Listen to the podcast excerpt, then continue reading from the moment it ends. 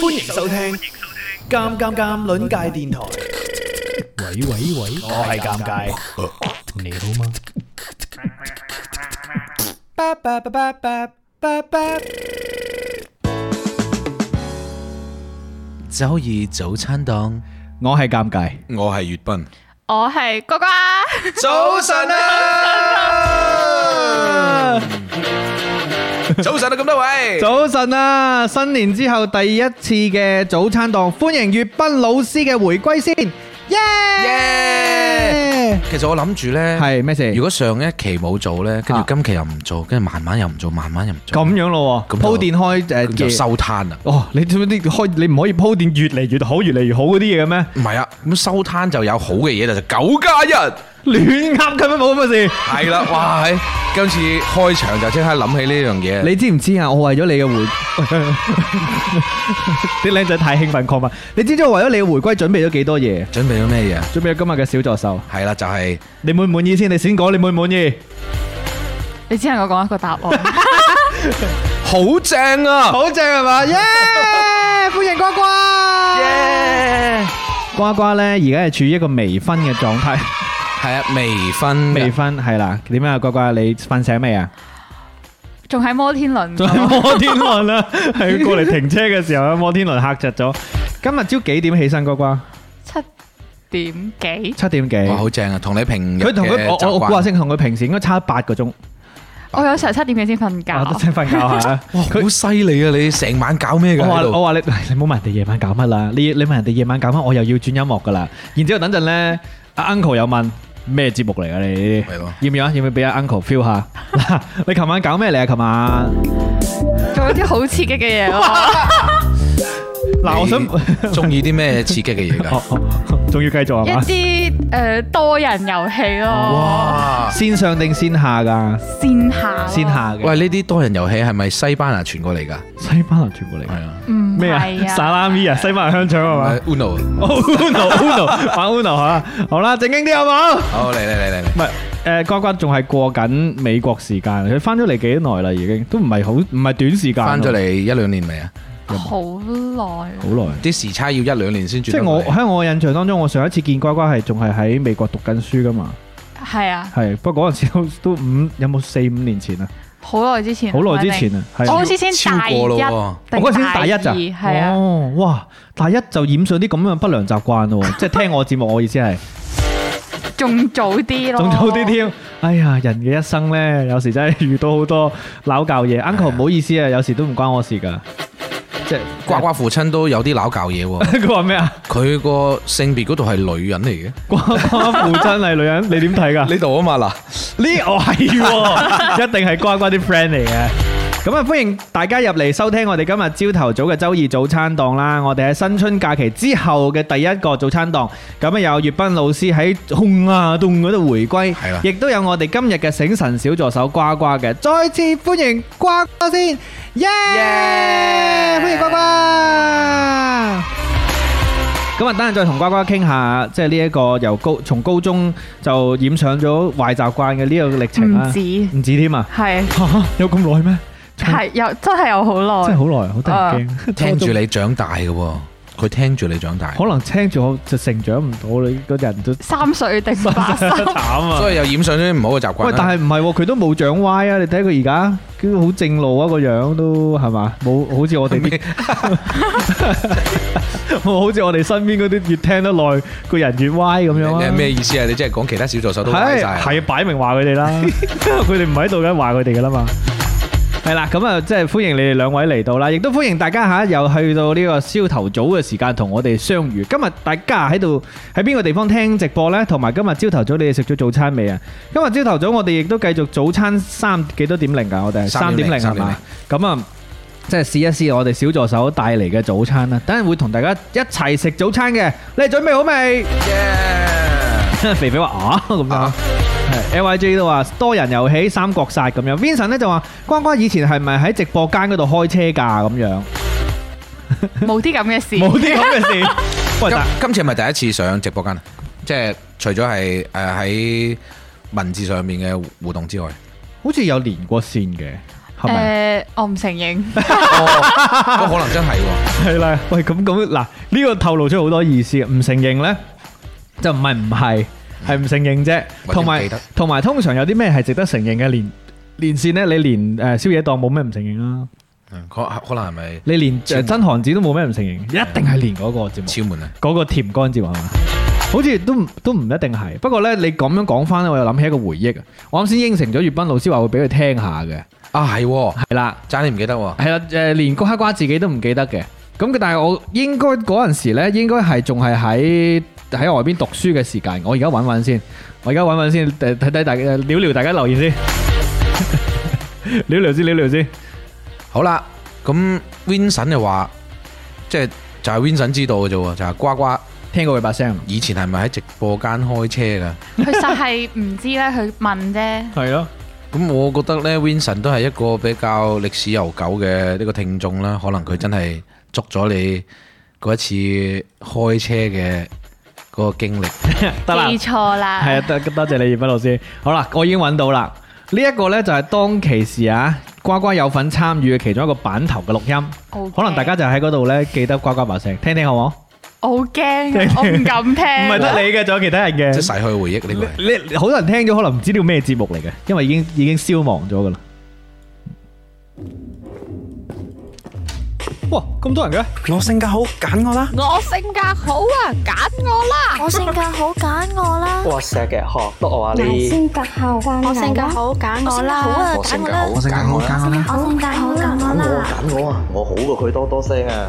你哋呢個咩群嚟㗎吓？做乜拉我仔入嚟呢度啊？搞到我仔啊吓，三更半夜都唔瞓覺。我哋呢度係養老交友派對。我性格好啊，揀我啦。 哇，正喎！正喎，你諗下最最後尾嗰個係係瓜係瓜嚟佢啊嘅嘛？，聽得出嚟嘛？大家跟都住中誒開始嘅時候又有佢， 開始成第二把聲入嚟係嘅。我先諗住我哋兩個乜都唔講咧，然之後等阿瓜瓜自己講第一句説話咧，大家就無縫銜接啦。瓜瓜，你有冇辦法扮翻最後嗰個？冇冇，唔好再播啦，我好驚。揀我啦。哇！我已經聽出嗰啲表情啦，但但係但係瓜瓜嗰啲係動漫聲嚟嘅，動漫配音嗰啲 feel 嚟嘅，即係好似啲卡通嘅人物咁樣嘅。不過點咧就話誒、呃好似咧有一次有兩個女仔話好有緣，然之後咧就給尷尬電話，唔係佢咯，唔係瓜瓜咯，係嗰啲我我我心目中記得係另外兩個嚟嘅，係係瓜瓜嗎？給我電話我嗰時。 唔知啊，瓜瓜乜都唔認啊而 家，佢開始佢開始就 shut down 啦個人。以前呢個節目係夜晚嗰個 以前呢個節目咧就夜做晚連線，啊夜晚連線哦，然之後做過兩期嘅啫。咁咧誒錄版頭嘅就唔代表參與嘅人嘅。 咁啊參與嘅時候咧就係咪配對咯？波點有玩過㗎，係咯，波點有玩過。即係其實哦都係院友嚟嘅院。友嚟嘅，咁就係誒連線，然之後大家玩啲遊戲，嗯就嗰啲線上配對，因為荔枝有個功能嘅，啊就係我想揀邊個人，如果對方都揀我呢，佢就會彈個心心出嚟，哦幾好玩嘅。以前覺得我以為真係咩啊真係好似非誠勿擾嗰啲係啊配，對似噶，差唔多，係啊，好似係係。啊，冇錯啊，就係嗰啲，因為因為個例平台有呢個功能啊嘛，咁但係玩啫，玩啫我嚇親我仲以為你不過幫人哋揾。係不過呢，又真係有有一對得咗嘅，哦，而家點啊？開花開花結果未啊？你睇到㗎喺眼前啫嘛，喺眼前啫嘛。係咪哦哦哦 係啊哦即哦係喺我記憶當中，就都有某一部分原因啦，喺喺喺嗰度開始咁樣咯，哦，哦，原來咁㗎，幾好啊哇嘛！咁真係好多唔謝係佢哋唔介意我講出嚟嘅，只不 過我我費事啫。Vincent 咧就話老公嗰一期好好笑，嗱都有人記得㗎。庭偉咧就話我記得老公咁樣，係有一個院友叫老公啊。嗯，以前嘅片頭濕濕碎就話陰影裏的不死鳥咧就話嚇親我咁樣。哇！逝去嘅回憶啊，開係始攻啦擊你哋啊！好啦，嗰陣時候瓜瓜就誒佢、自己都唔記得，就應該係讀緊書嘅時候。瓜瓜啊墜地，不願承認的過去咁樣。頭有少少暈，搞唔掂啊，大佬！琴晚係幾多點瞓啊話？肩暈啦。肩暈聽完之後已經唔得啦已。經唔得啦！今日朝頭早已經破防啊，大佬！一開頭就破防，哇真係尷尬搞呢啲玩特集。波點就話老公笑死，Vincent 就話睡和睡，春秋定天地號令。好啦，唔好講啲誒無謂嘢啦。咁啊，今日瓜瓜一場嚟到呢，梗係要試下瓜瓜帶過嚟嘅早餐嘅，好驚訝嘅。我諗住呢，同誒、呃又唔係話對比啊，其他院 又遠啊嘛，因為瓜瓜好遠啊。嗯，即係唔係林嗰個遠喎，好遠，係，唔係嗰個 soft 嗰個軟。無聊。因為你路程長啊嘛，我諗住，啊，都應該買早餐過嚟，點知呱呱自己整。你可以講下呢個早餐喎。係啊，你自己整㗎嘛，呢個係咪？啊我係 啊，係咯。介紹下個早餐係乜嘢嚟嘅 咧？我誒蘿蔔糕咪係個，我聽到聽成咗羅浮宮啊！蘿蔔糕。唔係，佢個人受到個衝擊太大， 佢人受到衝擊太大，就快頂唔順。係啊，蘿蔔糕同埋呢一個係馬蹄糕，馬蹄糕，係。哇，正啊，雙高啊！其實我想問下粵斌老師，整高辣喺呢一個即係烹飪界嘅嘅，譬如要上到咩程度嘅課先可以烹初？初級咯，哦初級嘅好簡單嘅就哦，係咪啊？係死，啊，我覺得好似好難咁樣。其實就係誒準備材料撈粉，嗯呢個就係準備材料撈粉，然之後誒加蒸你想加嘅嘢，然之後就擺落個碟大碟嗰度蒸咯，跟哦住切開佢切開佢。 O K，誒呢個哥哥係咪咁？可能可能哥哥唔係喎，哥哥話嗱，我步驟好簡單嘅，就先開車出去早餐店買一一底 翻去，跟住切好，然之後攞翻屋企蒸熱。我可以好負責咁係樣講，如果喺外邊買，肯定唔係呢個品相啦。點外解嘅邊嗰啲好核突㗎，你咪哦係啊外邊嗰啲好核突㗎。哦，即係哥哥整嘅呢啲係靚嘅。啊係啊點點樣睇咧？點樣睇係誒靚嘅品相咧？即係外邊嗰啲煎到有啲有啲黑啲嘅。大佬，我覺得佢呢個一啲都唔窿喎，已經係啊，，外邊嗰啲會即係你早餐檔嗰啲會重複熱啊，係係然係，之後好古怪嘅，好靚呢樣係喎，係。咁一打開咧，已經聞到好香嘅呢一個蘿蔔糕嘅味啦，好正啊嘅。我哋啱先問呱呱咧，佢要唔要一齊食啊嘛？呱呱話： 佢要留佢佢要留翻個肚食，順德 美食。係啊，我一開始唔知呢個答案，我以為呱呱自己整出嚟啲唔敢食。誒，點解冇圖冇真相嘅？你冇發出去啊？哦，有啊有啊，有圖有真相嘅，我發咗朋友圈個位，你可以睇翻我上一條朋友圈啊，發咗，我應該有發吧？誒，你係啊撳錯掣啊你！都喺度睇視頻添，有發噶各位，有睇我朋友圈啊，嗱，係啊，發咗啊，有啊，可以睇到噶，大家都冇人點讚嘅，冇搞錯，哎呀死啦，我應該我應該係，哦，我調轉咗啊，對唔住啊，唔住啊，我我再發多一次啊，我再發多一次， 調轉揀嗰啲標籤啊，再嚟多一次，再嚟多一次。咩意思啊？你將所有嘅院友都切唔係唔為係不可見啊？因為主要呢，我啲成日都刷屏嗰啲直播呢，我就對嗰啲領導咧就呢、一個誒呢、個篩選下咯。啊唔好解釋啦，食嘢啦！好食 嘢啦！啱先嗰個文案咧已經發咗一次出嚟啦，大家可以睇到。頂我個人只得，發現冇人點讚嘅。哥哥，你確定真係唔使？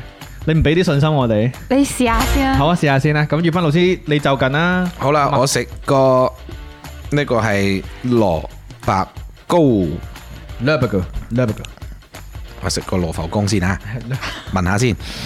哇，好香嘅蘿蔔味啊！ o 嗱，你開始我就 AMS 啊。嚟咯喎，不過佢應該冇啲嘢。你你 AMS 唔 好講嘢。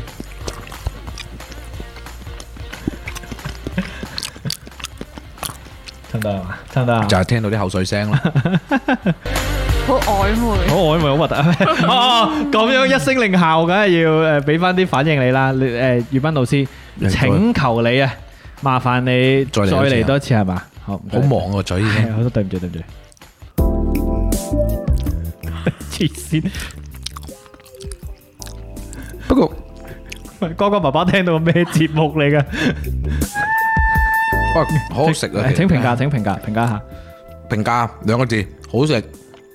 誒，如果你話講口感計咧，你唔關你個音樂啊。唔關我，我呢個音樂好襯啊，蘿蔔糕口喎。感計咧，稍微係淋到啲啲嘅，係但係 OK 嘅。係兼且佢夾起身咧，就就算係佢淋啊，佢夾起身佢唔會散喎。即係有啲誒、叫做初學者，我之前一開始學整，即係蒸完之後咧，未未凍一齊咧，夾嘅時候佢會一劈嘢咁嘛。係咁容易爛係嘛？係啊佢呢個唔容易爛。係呢個唔容易好，等我試下先兼且。佢係煎過啦，所以有啲香口嘅。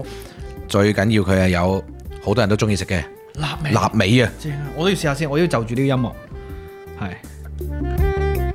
可能瓜瓜琴晚講啊，佢話多人運動就喺度整高， 多人多人打高，漏夜蒸高。我喺度諗下佢嗱，阿瓜瓜唔知同邊個一齊整高啦，係咪好難講？佢仲配翻呢個音樂，跟住咧煮俾個麻甩佬食，試下先。煮俾你食咯。點解冇聲嘅喎？係佢冇聲啊！誒有喎，咁嗯硬嗯物哇，可以喎、瓜瓜，我睇少咗你添，對唔住。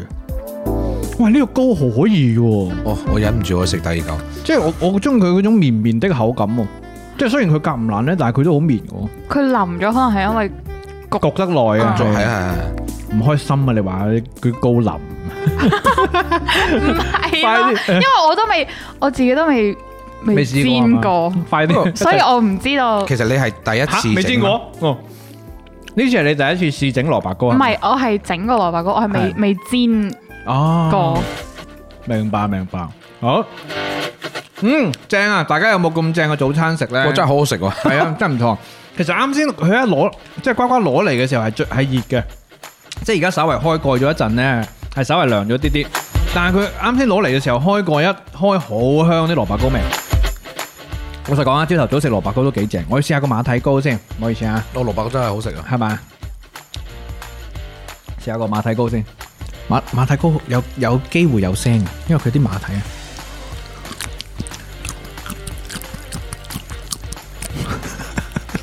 誒有。我聽哦聽到啦，聽到聽到叭一聲我，好味啊！瓜瓜好勁啊！煮餸又好食，人又後生，哇！夜晚又運動， 幾開心啊！我想問下呢，我想問下，即係呢個係咪啲馬蹄你都係自己切㗎？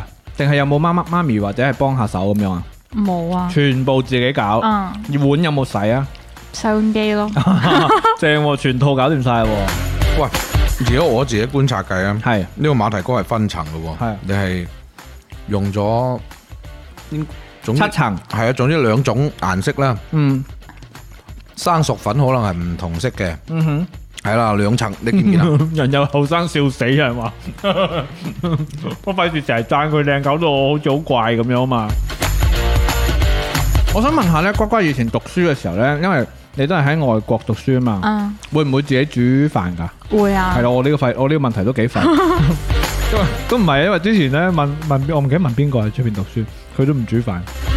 德國嗰個係啊，Skyla Skyla 話唔煮飯。啊，但係咧，你嗰陣時候煮，通常係煮啲咩？即係你會日常拿手好菜咁樣。好多，系嘛？講嚟聽下，講啲嚟聽下。我唔識講。吓，啊冇名嘅啲菜唔式。係即係我唔記得咯，但係有好多即係過年啊或者咩都係我煮飯寄嗰啲朋友嚟食咯。咁犀利㗎？係啊哦，所以你本身係中意煮嘢食嘅，係啊，定係或者你係被蝦嗰個 人？我咁又唔 係，大家蝦你要你煮嘢食，即係诶诶過年嘅時候就冇冇回國啦，然之后就會叫啲 friend 過嚟屋企一齊煮嘢食咁樣，係啊，煮中餐啊嗯哼，同埋我唔中意出門，所以就都自己煮飯。係有冇煲下湯咁樣發揮廣東人精神？有室友啦，煲啲咩湯飲？啊誒，蓮藕花膠湯。嗯 哇，好正啊！怪唔知得啲 friend 中意去你屋企食飯，有花膠湯飲。你最你試過最即係诶最勁嘅一次係準備幾多人一齊食飯啊？我唔記得有好多啊，六七個、七八個。七八個，哇！哇好好勁，勁好勁喎！啲哇圍台啊，哇！係啊，啱先一乖乖一嚟到，佢就即係我哋喺度傾閒偈啦。佢話啊，我唔想打工啊咁樣。但係你好勤力喎，煮七八個人嘅嘢食，你唔係懶嗰啲嚟嘅喎，勁喎！即係佢佢會做家頭細係啊務，做家務，但係我唔想打 工，咁即係意味住咩？佢嘅佢跟住落嚟話家庭主婦最啱就係做咩咧？就係烹飪老 師，咩家庭主婦啊？烹飪老師。喂，其實烹飪都係一條好好嘅路子啊，發揮下副業啫，唔一定要做主業係嘛？我上網教人煮餸，哇，又靚咁係樣咯，又煮餸咁樣，開個 channel，開但我驚 channel，我鬧人， 你自己喺度怕怕，做乜鬧人啫？教人哋 即係驚驚啲人評論你之後鬧人，鬧翻佢係嘛？係我唔係好文明。你放心啦，交俾我啊，我幫你請請翻啲院友做水軍，幫你洗洗板啦。唔係好文明啊！ 我平時煮餸都用腳趾夾嘢嘅，唔係好文明嘅平時。你仲記唔記得你如果即係即係如果招待六七個朋友啦，一一定可能有一味會係硬啲嘅。即係嗰啲即係攞出嚟啲人會覺得，嗯，嗱，其他可能小炒啊，或者煮下海鮮嗰啲呢，會唔會有一有一味你覺得係我一定要每一個人都要試嘅嗰一嗰一嗰一味餸，嚇，我會逼佢哋咩都啊試。啊咩都試係？嘛？咁如手果手拿手，係啦，即係如果硬係要講一味拿手嘅呢，有冇啊？嗯，我覺得應該冇吧，都得咁樣，都可以。嗯，蒸魚嗰啲都得。啊哇！喺！六邊形戰士啊！呢件事好勁啊！對我，你令到我對於誒、呃留學生嘅印象又唔同咗啦。唔通巴爾的摩你好勁喎，真係真係咁 Skyla 都話整下煮下面咁啫喎。我哋本成日玩到 Skyler 做 對比，Skyler 好慘啊！搞錯我德國冇食 材啊，都冇唐人街啊，大佬。確實係喎，佢哋講下佢留學嗰個地方啊，巴爾的摩係啊。啊，嗰個地方呢，喺我認知當中係一個，即係點解我會咁樣認知呢？因為我聽過一個呃播客啊，佢就係講一單案件發生喺巴爾的摩嘅，即係一單真實案件。咁呢，嗰、個播客係有一年嘅即係銷售冠軍嚟嘅，美喺美國嘅播客嚟嗯嘅。跟住、我就心入邊呢，就將巴爾的摩當成係一個罪惡之城，即係夜晚唔敢出街嘅地方，係唔係一個咁樣嘅地方嚟？係啊，都真係嘅。但係我會出街咯。好勁，好勁喎！ 你你去邊度啊？你去夜店啊？唔係唔係，巴爾的摩嘅夜店唔好玩嘅。不過不過誒、呃因為我平時喺即係喺嗰度就着得好刻意嘅。之前我試過同我 friend 一齊喺條街度，跟住我 friend 會俾人用嗰啲不友好嘅眼神望住，嗯之後嗰啲即係嗰啲流浪漢睇係住我都會覺得哦，佢可能係我啲同類嚟嗯嘅。啊哦着到流浪漢咁樣出街就冇事係嘛？ 巴爾的摩係一個喺邊喺邊個部分？我想搜下先。喺東部，印跟象當中住係東喺岸嚟嘅華盛頓附近。哦，你講下巴爾的摩嘅發音係咩？哦，咩 Baltimore 啊？係咪啊？係哦，巴爾的摩正。然之後當其時點解會揀呢個城市嘅？吓，我唔知佢係咁噶咯。啊即係就係揀學校嘅時候。係啊，即係投咗好多學校，然之因後為最後揀呢間唔係學校。喺我呢間學校俾嘅太多啦， 啊，點啊？即係免學費啊？獎學金獎。學金太多啦哦，真係嘅。你嗰陣時係讀咩專業啊？學藝術咯。哦，係喎係喎係喎，我記得你同我講過學藝術。啊，所以你可以畫畫。然之後煮嘢好叻， 嗯，係學平面上邊嘅藝術。唔係係學面料，哦哦，哦，唔識。面料啊，即係衫嘅面料衫嚟料嘅。布啊，係啊，哦，然之後就即係同服裝行業好有關係嗎？定係有有啩，關？有咯，嗯，少有。 即係意思就係其他行業用到面料嘅嘅東西，你哋都可以都涉及到係啊，嘅都會有。嗯哼嗯哼，即係譬如我想我想搞件，我想搞個 backdrop 用布料做 backdrop 都可能有有啲啲關係咁樣，唔清楚，唔知我亂我噏嘅啫都係。唔知。不過即係好似家私，即係呢啲咁樣，哦呢啲都係啊。哦，明白明白，面料。係 OK，我呢張凳八十蚊，可我一以可陣以就會搬走嘅啦。 可以包啲新嘅面料上。知識盲區，好啊！喂，咁啊，再再問下誒、呃、讀書，因為你係誒幾時開始聽嘅？啊你啱先講話早過大學，初三。真係係，跟因為嗰時候咧係我有個朋友，即係好似荔枝，唔知係咪嗰時候出嘅咧。跟住我係有個朋友就同我講，佢話：誒、你有個什麼什麼可以聽電台嘅嗯嘢。跟住、以前翻學嗰陣係唔可以帶手機噶嘛，嗯跟住。咪偷偷帶嘅，跟住晚黑冇嘢做，喺度聽電台，我聽到誒、欸、粵語電台，跟住就點咗入嚟 啦，跟住就誒、就墮落啦。墮落啊啱啊！呢、個字都 好。然之後嗰陣時有冇？嗰陣時有冇？即係好似係一開始冇誒、呃加入啲咩群咁樣噶？我一開始冇啊，你好似後面先開群噶嘛？哦，哇！即係你喺我開群之前已經開始聽，係啊，哇！咁真係好早喎、多謝你呱呱，老院友啊，黐筋初中開始聽。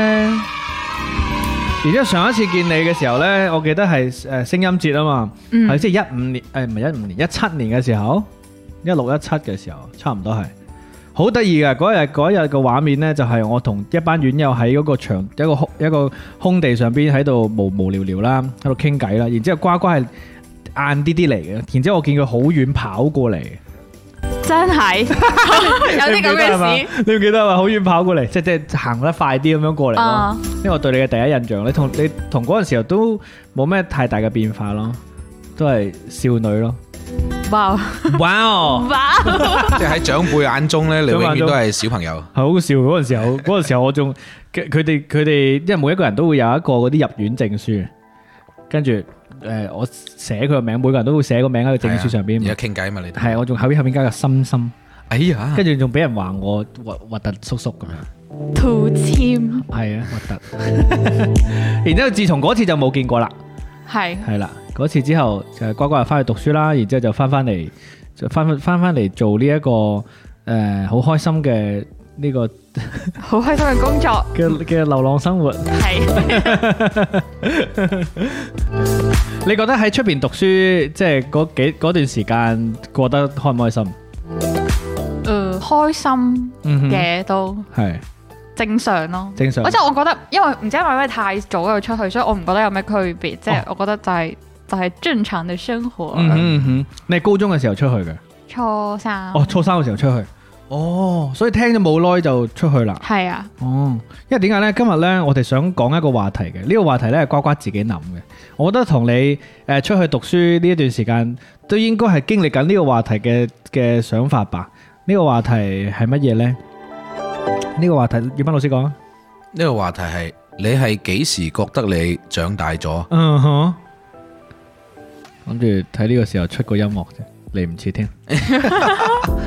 長 大你覺得幾咗時。自己長大咗？那一夜，好好多好多地方咧都可以長大嘅，哈哈哈！請講，請講，請講你長大嘅最大嘅地，呃最呃即係長得最快，呃長得最快咁咪年齡 咯，係啊長得最快嘅不是工資係嘛，是年齡。係啊，所以叫粵斌爸爸都 OK 嘅。好多時候你你你啱先呢個話題其實係嚴肅嘅，係嚴肅嘅。呢個話題就係你幾幾時覺得自己長大，或者係長大通過啲咩事情嚟覺得自己長大，係咪啊？嗯幾，時差唔多啦。點解你會諗到想講呢個話題？因為我老實講啊，係第一次收到咁正經嘅話題。冇，因為我因為嗰時候我係真係好想知，知因道為因為我而家即係可能過完生日之後，你可能睇到自己誒、嗯呃年紀歲數上咗去之後，嗯但係你覺得我係覺得自己好似仲係超即係嗰啲小朋友，初中生嗰啲咁嘅思想，嗯所以我就嗯，我而家睇你都覺得你係好好學生嗰啲，啊哼，係係即係即係呢一個本身當然啦，其實就算出咗嚟做嘢一兩年，其實都好多人都仲係好心態好年輕嗯嘅，係嘛、因為其實有我覺得有應該會有好多標誌嘅嗰啲事情會令到嗰啲人突然成長嘅。我先講下我嘅睇法啦，嗯即係如果一個人冇發生啲咩大事呢，佢唔需要成長噶嘛。可以咁係講，嘛可以咁講講。得衰啲，你即係冇咩大事發生呢，我就可以繼續維持我而家呢一個。其實老實講，我都係拒絕成長嘅人嚟嘅。如果我唔使成長，我都唔使成，我都唔想成長。但有時逼住你成長，就係你發生一啲人生嘅大事。嗰啲大事可能係一啲誒、呃你人生會遭遇到嘅一啲挫折啊、難關啊，或者係你需要去承擔嘅責任啊咁樣。我聽上去好好叫做點啊？你呢個係大咗嘅，好好老好好老土嘅说話。咁你覺得咧，粵斌老師？我覺得係社會分工。喺社會分工嘅時候，你覺得你 自己嘅你講到個痛點啊！嘅位置啊，即 社會係覺得分你嘅工位置變咗呢，嗯哦嗰個就應該叫長大啦。因為誒叫叫做係讀書嘅時候呢，係學生係未有社會分工，係啊，即係佢好多地方佢都會，其實佢係記得利益咯，係即係好多地方佢都會有優惠啊。哦，即係當你唔係學生之後呢，你開始喺社會裏邊有唔同嘅位置啊，咁你就叫長大啦。哦 所以我唔做诶，我唔做社畜，我就唔使長大啦。可以係嘅，即係會呢個會唔會係答案咧？呱呱，我唔知喎，我唔覺咯。即係未因做為因為你啱啱講嘅係話誒誒誒死啦，唔記得咗添，冇係瞓醒，即即係係我啱先講嘅就係嗰啲遇到一啲大事啊，遇到啲責任啊，就會長大。粵斌老師講嘅咧就係哦你啱分啱工，講嘅係話你唔想，即係你係唔拒絕想拒絕長大，係跟但係我係我唔係拒絕咯，我係覺得自己根本冇呢件大事，唔即到係我又唔係拒絕，又唔係唔想 長大，我就係越只係單純咁樣覺得自己，誒點解好似冇大個咁嘅嗯哼，點解會覺得自己冇大個咧？係因為身邊嗰啲人突然間大咗好多嘛？都有啊，即係咩結婚啊、生小朋友係咪啊啊，跟住零跟零住後喎，你哋身邊啲人都係啊，但係啊但不過係係女或者或者係可能係有啲人就會覺得哦，他們看起來好成熟哦， 他们看起来好成熟，可能可能他们换了一个妆吧， 系 嘛？或者琴晚唔夠瞓咯，可能係你可以試下連續捱十晚嘢， 你就可以瞬間老十年啊，乖乖！ 試下冇休息咁好。不怎麼良咧就話好沉重嘅話題，Vincent 就話分手。哦，分手可以令到你長大啊？呢、個都唔係一個呢、個即係唔啱嘅方向。分手即係呢個挫折啊嘛，如果挫折會令到你長大，都係一件事嚟嘅，係嘛？葉斌老師，你覺得呢？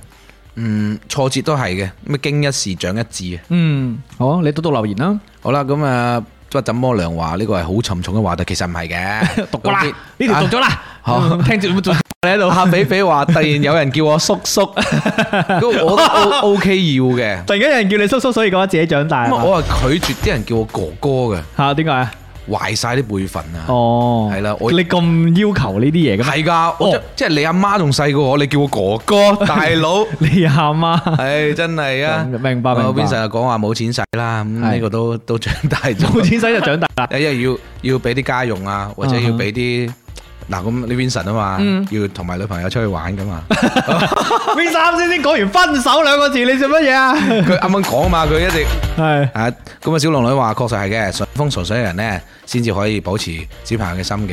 嗯咁其實有時呢，順風順水呢都唔一定嘅，唔順唔一風定唔順水，自己心態調整好嘅都係可以後生嘅。都係嘅，但我都要理理解呢一個心態，即係大家講出嚟，即係有時候佢嗰種、呃、即係小龍女嘅意思就係有時候係俾人逼住去成長啊嘛。嗯其實個個人嘅際遇真係好唔同嘅，係嘛？即係能夠遲啲成長，其實都係一種即係未必唔係好事啊。其實我覺得未必唔係分唔同嘅場合咯，即係喺處理一啲大是大非啊，即係重要事情嘅時候呢，你就唔可以用小朋友嘅角度去咯。但係如果你喺生活日常嘅嗯態度裏面啦，可能就好似小朋友咁，我乜嘢都中意玩，乜嘢都嘗試啊，呢、個就係小朋友嘅初心咯。所以你諗下，瓜瓜今日幾誒膽粗粗，即係六點瞓覺，然之後八點出門喎，七七點喎，七點出門喎，係咪？七點幾起起身，身係咯，你諗下佢仲唔係小朋友，簡直未諗清楚啦。我真係唔敢好似你 咁啊，六點瞓一黐瞓線一醒九點啊，哇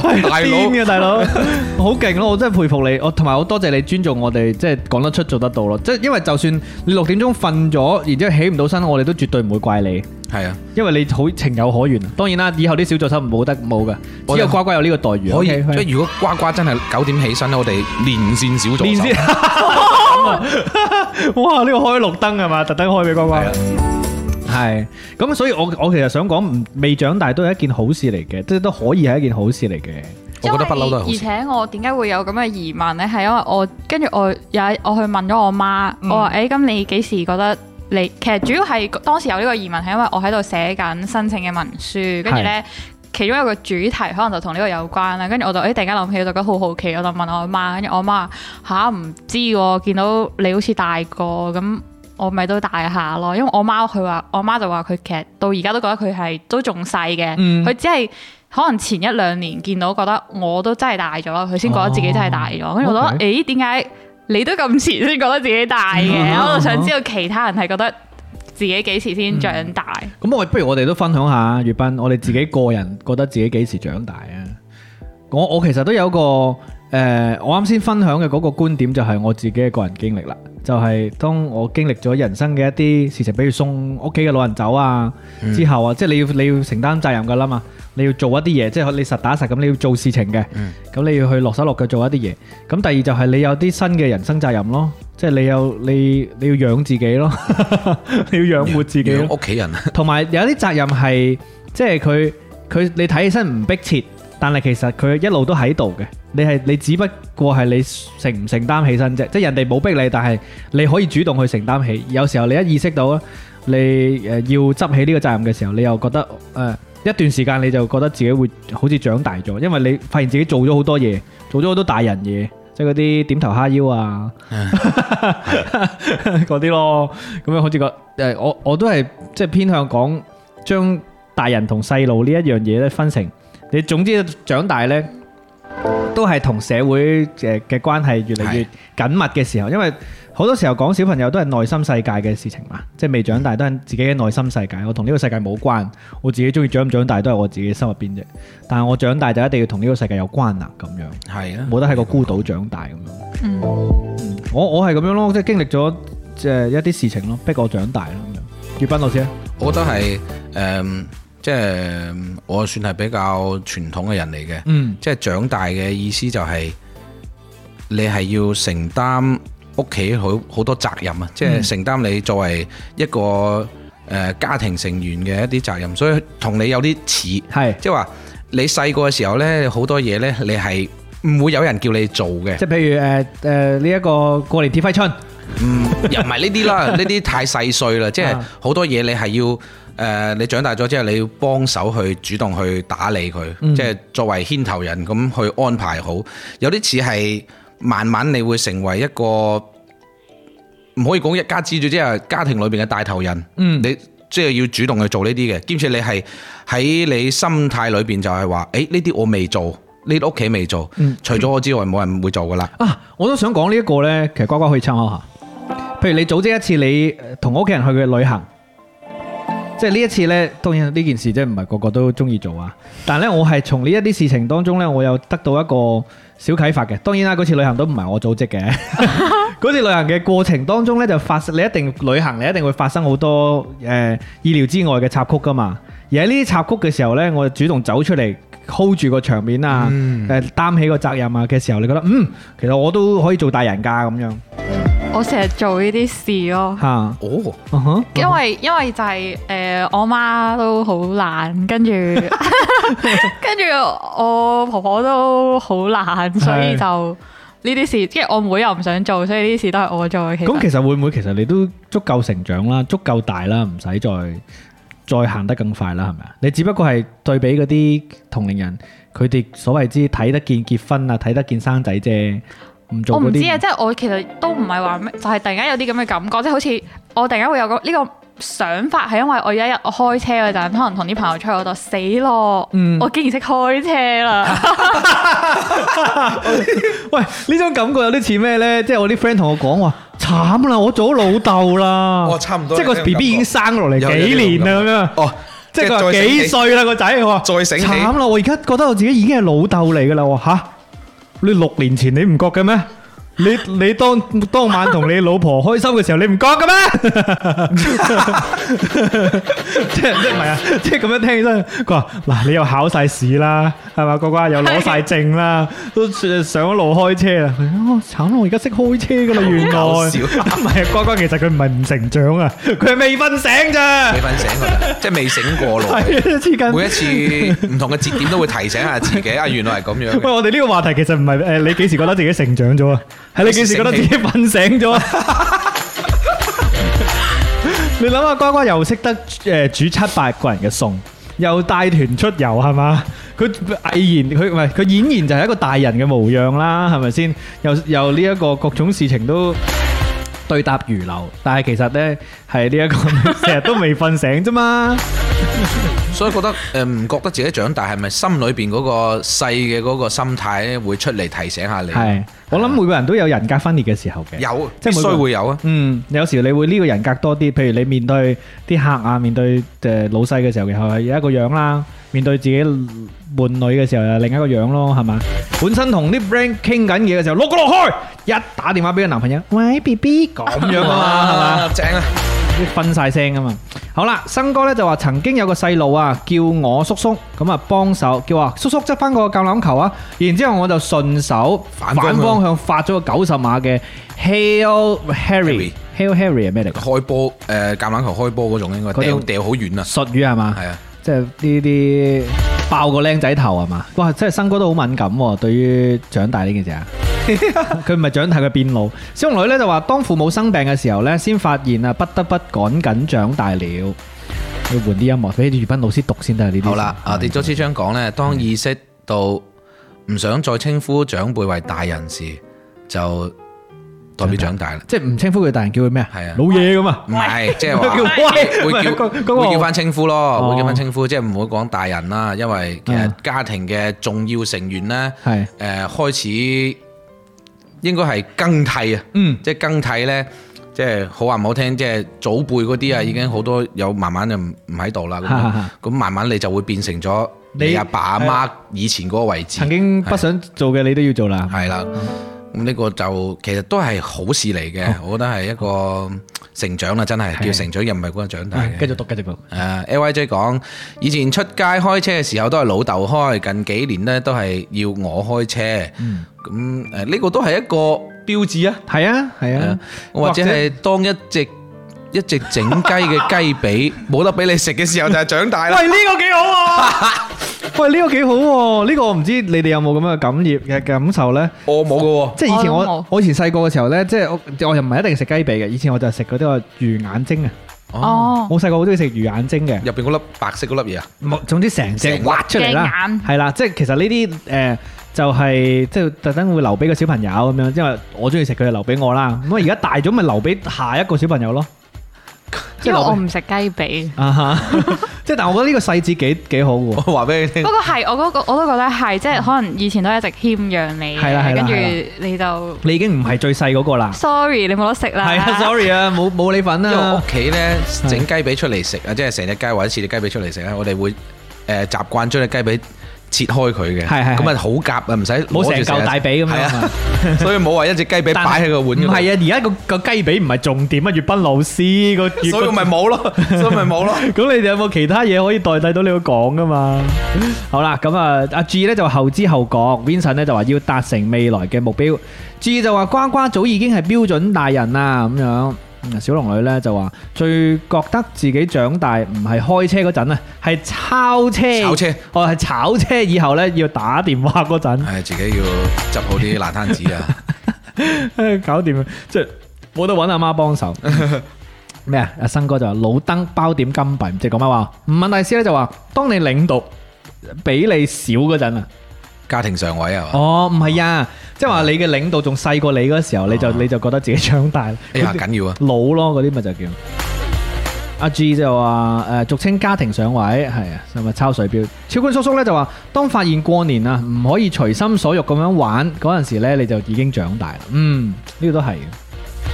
細個嘅時候過年去親戚屋企，咪就係打啤、踢波嗰啲啦，玩啲細路仔嘢啊，搬誒。得利是。係啊，鬥利是啊，射龍門啊，打機咁樣。不過點咧就話我一直都俾雞髀我細佬食嘅，唔係重男輕女，係我中意食雞中翼 咯。嗯，好啦，咁啊呢個成長嘅話題又要講翻你讀書嘅時候啦。嗯，你因為你細細個就出去讀書啦，嗯你嗰陣時候係初中出去讀書，其實都算係仲係好細個。因為我嗱我我表妹而家都係初中啦，佢又係啊唔係 sorry。佢高中定初中高中啊死我唔記得咗佢表妹 讀幾多年級。總之佢都係即係未未讀大學之前就出去讀書嘅。啊，喺我眼中都覺得都幾細個，但係我又覺得哇，我成日以為我表妹好細個，但係佢都唔唔細個，啲思想都幾成熟。即係尤其是好似而家互聯網時代，知道好多嘢咯，嗯即係好多嘢可能仲睇得通透過我哋啲大人咁樣。嗯，你嗰時候出去讀書，你覺你覺得最唔慣嘅嘢係乜嘢？好似都冇。嗯，適應得好快。係，啊因為可能成日細個都成日出去玩，嗯所以又冇話咩好唔適應。即係我又唔會話啊好掛住屋企咯，我成日都唔同屋企人，即係屋企人又唔打電話俾我，我又唔打電話俾屋企人咁。幾好 啊！所以呢個跟住佢啲屋企人上網一查，巴爾的摩罪惡之城，啲流浪漢當街。之前之前有一次我打電話俾我媽，我媽哦你講完未啊？我要吸電話，拜拜。你阿媽真係好正啊好多人好渴望好自嘅由個啊阿媽 嘅樣。係啊，好自由身啊，正啊！所以我我諗即係啱先講話誒去旅行，媽媽乜都唔理呢一點都係好可見一斑啊，係啊，就係呢一個少女心態。少女心態嘅人咪生個少女咯，跟住。皮堅就話過年收同齡人利是就覺得自己長大咗，哦，表哥結婚，哦，係喎，係啊表哥結婚，自己未自己未結結婚，可以去鬥表哥利是。庭偉偉霆咧，庭偉咧就話：嗰日遊戲直播見到表妹都咁大個啦，先知道自己都大個咗啦，哇！婚，演長輩啊，係好恐怖。而家啲 teenage girl 係最得人驚嘅生物嚟嘅。佢話：新哥話唔係你表妹成熟啊，係你幼稚啊，你幼稚。擺明啦，我就係拒絕成長嘅。哦，不過我諗起咧有一件事，我係覺得誒、呃明顯覺得自己誒、長大呃、長大嘅，嗯就係咧細個誒入海關嘅時候咧嗰啲。即係嗰啲海關就會好關心你啦，啊你咁細個一個人出嚟讀書啊，嗯點點點點啊，跟係住啊好快就即係仲對住你笑笑口咁樣，跟住好快俾翻個護照你。即係而家佢你就你做 咩㗎？咁樣咯，係 係幾耐啊冇咗嗰種小朋友嘅優待。係啊不過呢個我都有同感嘅，即係以我以前我好我都中意同啲年紀大嘅嘅人玩噶嘛。咁好多時候你都係嗰個群體當中最細嗰、個。總之一講起啲啲最潮最 in 嘅嘢呢，佢哋一定問你。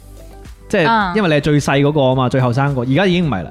即係講緊最潮最 in 嗰啲，一定唔係問我，因為我已經唔係最細嗰個。你就發現啊，原來我已經唔係最年輕嘅嗰個你群體已經成為咗代死老表啦，咁樣係。死老嘢，呢啲時候都會覺得咯。但係呢啲時候都未必係長大，即係只係老老咗年齡年咯齡大咗啫，少咗嗰啲優待。你啱先講啊，既得利益啊，係啊冇咗嗰啲既得利益。你以前後生嘅時候仲可以恃住自己年輕咧，得到好多優惠嘅。嗯即係人哋會倍加照顧你啊，或者你會喺群體當中突出啲啊。而家冇啦，但瓜瓜你又唔至於你零零後，又睇落去好後生，為時尚早啊！講呢、個呢、個事情，可能好多同你同齡嘅都未諗長大呢、個呢、個詞嘅，所以其實你諗緊長大呢一個話題嘅時候，你本身已經成熟， 大鑊，你可以試下問下你啲同齡人，即係話你哋有冇諗過自己幾時覺得自己長大咗？可能佢哋話吓，我我唔會諗喎，我咁後生， 會唔會反而係咁樣嗰、個嗰、個現象其實係？誒，呃我有問過嘅，跟住佢就話，呃當然都我唔好記得答咩，嗯。因為佢都冇諗過，反正就係係。好，肥肥，誒你到啊，粵斌老師肥。肥係我畢業咗咁多年啊，嗯辦公室最細嗰個依然係我，好多應屆生都大 過我嘅。嗯，咁啊，半日閒講，長大就係羊城通冇咗五折 嘅時候，即係冇學生卡五折。喂，佢哋講晒嗰啲，我哋等你玩遊戲可以玩嗰啲答案 添。 Yannis 話：當我自己睇住啲小朋友讀書唔認真呢，就會情不自禁咁去同佢教佢啊，説教。想佢明白讀書嘅重要。嗯，嗰、個嗰陣時間咧，就發覺自己係真係長大咗。哦呢個就令我諗起我啱先想形容自己嗰個字眼，就係當自己變成老屎忽嘅時候啊， 即係懶係懶係過來人教啲後輩嘅時候，就自己就長大啊係嘛。 即係慢慢慢慢咧，你會成為咗你唔中意嘅人咯。好啦，咁啊有件事呢，同啱先呢個話題呢，我我唔知相唔相關啊。係即係但係嚟自誒瓜瓜嘅呢件事呢，係我哋一談起誒巴爾的摩嘅時候，瓜瓜嘅一個誒、呃美好嘅回憶要嚟。醒起啊嘛。佢佢仲喺幾年之前發生，仲要留低一幅相添嘅，係嘛？唔係幾年嗯之唔係幾年前幾，時啊？二三年咯，二三舊年啊，哦，舊年，啊五月份，即係你舊年都仲喺巴爾的摩嘅。係啊，哦我五我五月中翻嚟噶嘛，哦，咁真係唔係好耐啫。我以為你已經翻嚟咗一兩年啦。咁冇，哦，五月中咁即係到而家都未夠一年。嗯，咁好正常啫。哇，翻嚟一玩玩先啦，唔使急嘅。我以為你翻咗嚟一兩年咁焦慮 啊，大佬，而家先發現翻嚟五年，今日呢個話題唔存在啦，唔使諗啦，唔驚唔驚唔驚。 咁你講下呢個臨走之前，巴爾的摩送俾你嘅禮物，哦 誒就係嗰時我。跟住我我同我 friend 去藥房攞藥，跟住係排緊隊，之後就突然間聞到有陣臭 味，跟住咧前面咧係有個咁啱係有個 B B 瞓喺個 B B 車度嘅，嗯係跟住就諗死啦！呢、個 B B 係咪賴屎 啊？ 咁臭嘅咁跟樣，住咁臭嘅， 係再之後我就見到地下有啲不明物體嘅出現，跟住我當時都冇懷疑，仲喺度懷疑緊嗰個 B B B，我就話。吓，嗰、個 B B 點樣將啲不明物體喺個 B B 車度咁樣噴跌出出去嚟咧啊？仲要係嗰、個，佢唔係嗰種，即係佢唔係佢真係嗰種嬰兒車，即係平躺嗰種啊。係係跟係，住我以為我喺度諗死啦，佢咁樣點樣樣，即係咁樣咁樣啾點樣一聲拋出嚟咧係咁樣拋出嚟啊！我就覺得好誇張，跟住跟住嗰個 B B 嘅阿媽突然間擰轉身，同後邊嗰個女仔 女士講：嗯你跌咗啲 嘢， ，You drop something，佢真係講咗呢 You 句， drop 我 something 真係你跌咗啲嘢啊！ 跌咗啲嘢，佢同後邊嗰個人講啊，係佢話你係咪？佢話你係咪跌咗啲嘢啊？跟住我，跟住我，我都冇睇到嘅。係然後我 friend 掹咗我，掹掹我衫袖，佢話：喂，佢喺度拉屎啊！黐線，佢對屙屎，佢佢係嗰個嬰兒嘅媽媽定係嬰兒媽媽後邊嗰個女人？後邊個 女人，哇！然之後嗰個嬰兒媽媽咁好笑，佢話要 drop something，佢佢話你係咪跌咗啲油？我都覺得哇，好 經典。佢呢個佢佢佢唔係鬧佢喎，呢個即係如果你諗下個語境發生喺呢邊啦，佢話你冇搞錯啊，搞埋晒啲咁嘅嘢。而但係佢話佢好幽默喎，佢話要 drop something 喺個褲管嗰度啊，喺個褲管唔度跌係出褲管係裙啊，嗰、個女啊，佢係着咗一條裙，係跟住然後我就見到嗰啲嘢喺地下喺嗰度一路滴滴滴滴滴滴滴成件滴出嚟事，我覺得最詭異嘅地方係咩呢？呱呱同埋月斌，成件事最詭異嘅地方係一年之前發生嘅事，咁核突嘅事，係呱呱居然有相，呱呱，你嘅相有冇保留好啊？搵唔搵有到？揾到 啊！黐線！我發俾你，唔好唔使唔使唔使唔使發俾我哋，你你 show 俾我哋睇下得啦。我俾你睇啊！ 哇黐筋！已經引起咗肥堅 嘅一個诶经典台詞啦。你好玩唔玩？玩屎！我係有用，即係有嘢遮有遮遮住，遮住係因為因為佢係誒有顏色嘅係人，所以咧係比較敏感嘅。哦我唔明想你就哦發上去之後就之後就俾人就俾人話攻擊哦你你歧視，佢佢系坐喺地下啦。係我仲未講完哦咯，哦哦，對唔住你你你你你，跟住放心，我哋唔會將張相發出嚟嘅，大家放心。係跟住咧。嗰個人佢就唔 出聲，佢就移移移移移動到隔離有張凳嗰度，嗯即係佢就坐喺嗰張凳度，應該係偷偷地繼續 哦 我。好癲啊！不過老實講，我喺我喺日本見到個 exactly 差唔多嘅嘢，真係 exactly 好似乖乖講嘅差唔多嘅嘢。跟住佢仲要，跟住佢起身之後咧，因因為有個跟住有啲工作人員就嚟緊啦，跟住咧佢就攞晒啲消毒水啊啲咩，跟住就圍住嗰個地方啦。跟住個女嘅仲要，我覺得佢可能精神有啲問題，跟住咧佢就若無其事咁樣樣，就係係即係坐喺張凳度咁樣移動咁樣抹。哦，應該係有啲問題啊！哇，大佬呢啲我哋讀咗咁多年書都第一次見到嘅啫，係嘛？唔係啊，實係啦， 嚇死我係我以為應該係回阿星哥喺度諗啊，阿星哥真真喺度諗，諗下先。 諗下先，係咁啊係。應該係。都幾癲嘅。不過咧，老實講咧，我記得我以前出去讀書嘅時候都幾多癲佬嘅。但當然啦，癲佬唔一定玩嗰啲嘅，好多時候都喺度街嗰度亂咁玩第二樣嘢咯。玩嚟樣，但係玩大聲講嘢咯。嗱，佢就喺呢張凳嗰度咁樣樣抹咯，哎呀，跟住成地都係。老實講，張凳都抹得幾乾淨嘅時候都未抹咯，係咩？我特冇哦痕跡啊 Yes 哇，好勁哥哥 Yes 哇我想問哥哥，你平時睇戲咧怕唔怕重口味嗰啲嘢嘅？唔怕，即係明明顯唔怕啦。係啊長你長大咗啦，咁就係 你長好大，大佬。有啲人咧長長到長到好大都仲唔夠膽面對呢啲。哇，好勁！乖乖要俾個掌聲，乖乖好犀利啊！得你你叻唔係我自己，你我我見你啲截圖，你咪發咗 IG 嗯啊？係我發咗 Instagram，跟住之後我啲 friend 就話：哇咩事？我見好多好多點讚嗰啲心心喺隔離 嘅。而且係成個藥房都係佢啲鼠點點，Ờ. 有冇味嘅其實聞？絕對有啦啦，大佬 因為我一開頭係聞到有味，跟住我就懷疑哇。個嬰兒係咪噴屎？好似全做搞到好似噴泉咁樣，即係奶錯人啊！好難好難搞，好難搞，即係臭名昭著入邊就咁。好咁啊！大家就話：，喂，放飯咯，太 crazy！哇，有相咁樣，L I J 就可能拍咗嘢。停呃庭偉咧就話發現自己長大的時候啊，書 明好。我覺得真係呱呱係無論從心理承受能力啦、動手能力啦、責任心啦，同埋邏輯思維能力咧，都係完勝很多成年人啊！很多完勝很多誒。呃即係被大家認為巨嬰嘅成年人，呃所以我同我自己對你作出嘅判斷就係、你係你是一個充分長大了嘅人啊，千祈唔擔 心，充分長大。y 跟住落嚟就係期待嘅環節啦，呢、個可能係呱呱上嚟嘅呢個直播間嘅一個好重大嘅原因啊！葉斌老師，你準備好未？係啦，誒，我哋今期嘅順德三分鐘準備開始啦。嚟啊！各位喺屏幕上面打順德三分鐘三個字，睇啊唔係係五個字嚟嘅，睇下今日教呱呱啲咩順德話啦。順德三分鐘，順德三分鐘，咁可唔可以計六分鐘啊？係啊係啊係啊，特特登特登鬆俾佢哋嘅。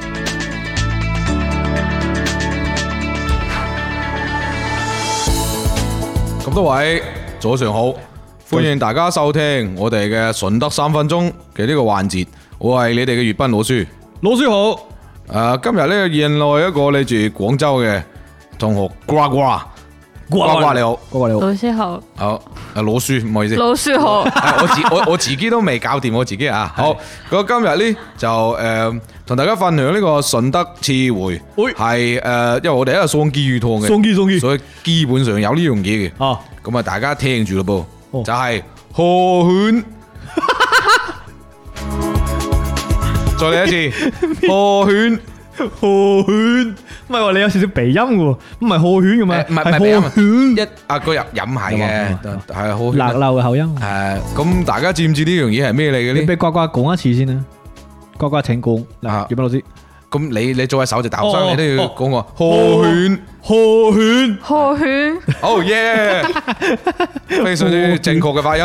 好咁誒，大家講講估估啊估估啦，阿阿呱呱估估估先。賀犬啊，賀犬。估唔嗱哦到，俾啲提示佢，上次蜻蜓呢就係、誒蜻蜓係咩？當當洞禮禮係或者誒廣州話人廣州人講洞米啊同尾同尾咁啊叫蜻蜓蜻蜓啊。哦，咁呢呢個係咩啊？血犬啊！破圈啊！我估誒你啱先講送機遇洞啊嘛 係係，送機遇洞一定係啲動物或者係植物或者係啲海鮮，所以我估係蚌。唔係捧啊，我唔係捧嗰個其實呢句都係動物嚟嘅。哦，動物嚟嘅，誒呱呱咕咕啊，呱呱呱呱估估啊，再估就係講喺河邊嘅，河邊喺塘嗰邊都有 嘅。河蟹，河蟹，咦我係有啲似喎，河圈河蟹喎，嗱，咁啊同 大家去誒科普一下啦。其實呢呢個河犬呢，有好多地方誒都會有用嘅，哈哈但係啲音係會變嘅，字都會變。誒有地方叫黃犬嘅，望圈，其實佢就係黃鱔，誒呢一黃鱔邊啊應該係南潘純呢邊都會有講嘅，就係蚯蚓啦，蚯蚓啊哦，係，啦，地窿係啦係嘛蚯蚓啦。黃線咧，嗰 所以個所以有人啊誒上邊好多人一開始都估到啊，估到係森哥估到喎森估到咗啦，犀利喎 Lonnie 又知道啦，係喎啊就係蚯蚓啦。河圈勁勁啊，咁佢寫法咧係有得寫出嚟嘅，係咁係一個衝字邊一個憲法個憲咁嘅嘢嚟嘅。哦，從點樣獻係啊，法起咁啊有有旺犬咧就係旺旺食嘅旺啦，咁啊河犬咧就河邊嘅河，河河 邊河邊蚯蚓啊，係哦，咁係咁樣咁樣寫即係個音㗎嘛，係咁佢寫，寫個咁音係樣寫啊，哦，所以今日教 教教哥哥講河圈係嘛，係啦，哦，我知有咩用啦。食河圈，同阿 uncle 形容啊，我男朋 我男朋友咧好奀嘅，係食河犬血，成條河圈咁，哦唔係，我以為你話食河犬壯陽先。 黐線得嘅咩？ 我唔清楚啊。你冇亂噏啊咁其實咧，好多人都要用嘅。點解咧？就係好似我之前去誒河邊釣魚啊。哦我即係如果你冇理啊，係佢去掘揾呢個啲好泥，圈係佢係有好多好圈啊。哦好好好啦，咁啊，新哥咧就話祖屋咧喺波點附近哦，佛山嘅西樵人啊。咁啊，呢個等粵班老師又教一叫啊，呱呱講呢個賀犬嘅正確發音啦。好，河圈咯，我我河圈係啊河圈。嗯，好，我河哋一圈，齊好嚟誒組個句子啦。係，誒，我咧就未食過賀圈，但係咧我食過好多食物咧，佢哋本身係食開賀 圈嘅，即係食魚咯。嚇食冇做就食魚啦吓。到嗰個好，瓜家睇點組接誒組句。我好中意將啲河圈剁成一節節，係你細個嘅時候咁玩係嘛？喂，真係唔係講笑喎，真係有冇你細玩過個咩真係玩呢啲嘅喎，好因為啲河圈咧係唔切死開佢㗎咧嘛，係佢兩邊都繼續亂嚟生亂噶去。嘛，係，啊當然係佢。剁成肉， 但係你一指節就已經死生唔到啊，大佬啊！好，咁呢嘅就誒，我 哋順德話呢真係好博大精深啊啦，同係係埋係好即係親近自然嘅。畢竟我哋都係桑基語同係發展嚟嘅一個地方。嗱，甚至住送機遇動同埋啱先啊，呱呱講嗰個帶有暗色嘅故事啊，同大家分享一個身邊嘅朋友佢哦細個嘅故事。嚟講講細個嘅時候呢，佢去廁所，嗱，我哋順德話叫廁所，思蘇，思蘇啊思蘇啊，即係即係鉸剪啊，係啊廁所係啊鉸剪英文發音，廁所啊，唔係唔係鉸剪，思 蘇係啊啊，跟住搖搖板，搖搖板啊，係知道。咁咧，佢咧就誒細個喺啲魚檔隔離住有啲村民，咁呢個要去廁所，啲以前啲廁所喺外邊噶嘛係啊，喺睇即係唔喺啊嗯屋入邊，喺外邊。屙出哦邊佢屙咗之後咧，就佢哋揾報紙誒，揾報紙誒，啤佢嘅，即係接住先。嗯，跟住咧，佢老豆話：一手禮手屌落魚檔係啦，係啊係啊係啊，係啊要俾啲魚食， 俾啲魚食嘅，係啦。咁啊，呢個就係點解我哋啲送機遇到啲肺咁好，全部都有機嘅，有機有機，有機非常好味，係啦。兜嘢屌落遇到。好啦，咁啊，非常之多謝瓜瓜同學嘅喺呢度诶面對面嘅學習，係亦都多謝大家可以繼續支持順德三分鐘，我哋下期再見，拜拜。拜拜。多謝老師。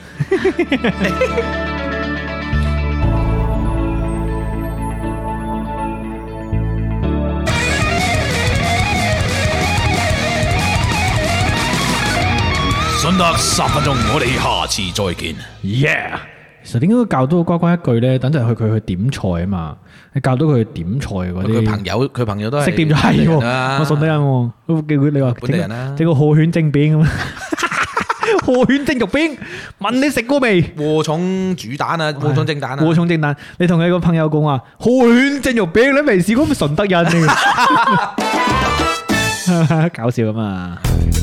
好啦，遊戲咧點都要玩玩嘅，雖然今日咧同瓜瓜傾得好開心啦，時間即都過得好快，但遊戲點都要玩嘅。咁我哋今日呢個遊戲不如就成長呢個話題啊，係啦，好嘛？我哋就住成長呢個話題可以傾下有啲咩人事物，其實講自己都得嘅，嗯即係自己嘅個人經歷當中，你對於成長呢個字嘅詮釋，或者你遇到啲咩事令到你覺得成長咗，或者呢，就係、你係一覺個得狀態咯，係啦一個狀態，一個狀態又得，或者係你覺得誒、呃大家都會有一啲共同嘅標誌係代表成長又得。其實啱先我哋一路講嘅時候呢，好多人都講咗嗰啲呢，可以作為我哋嘅答案嘅。哎呀，好嚟，係啊，好好食啊！我仲要我要食晒佢啲誒蘿蔔糕。好嚟，咁我出第一題啊，好嘛？嗯。我呢一題咧都要等我好耐，就係為咗我成日呢個話題就係為咗等呢個。好嚟嚟嚟嚟，呢一件事往往係成長嘅標誌嚟嘅，成長嘅標誌。有啲人想早啲成長，有啲人想晏啲成長，但係呢個成長嘅標誌呢，好多人都想佢發生嘅。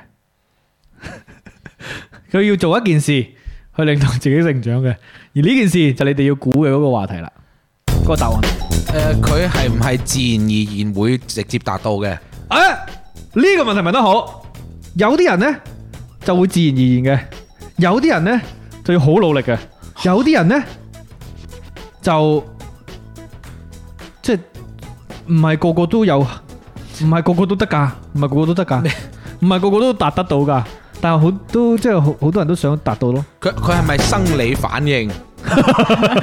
都有一都有一部分係啊，有部分係啊部分係啊，多加問佢係诶未成年之前做嘅，定係成年咗之後做嘅？成年之後做 嘅。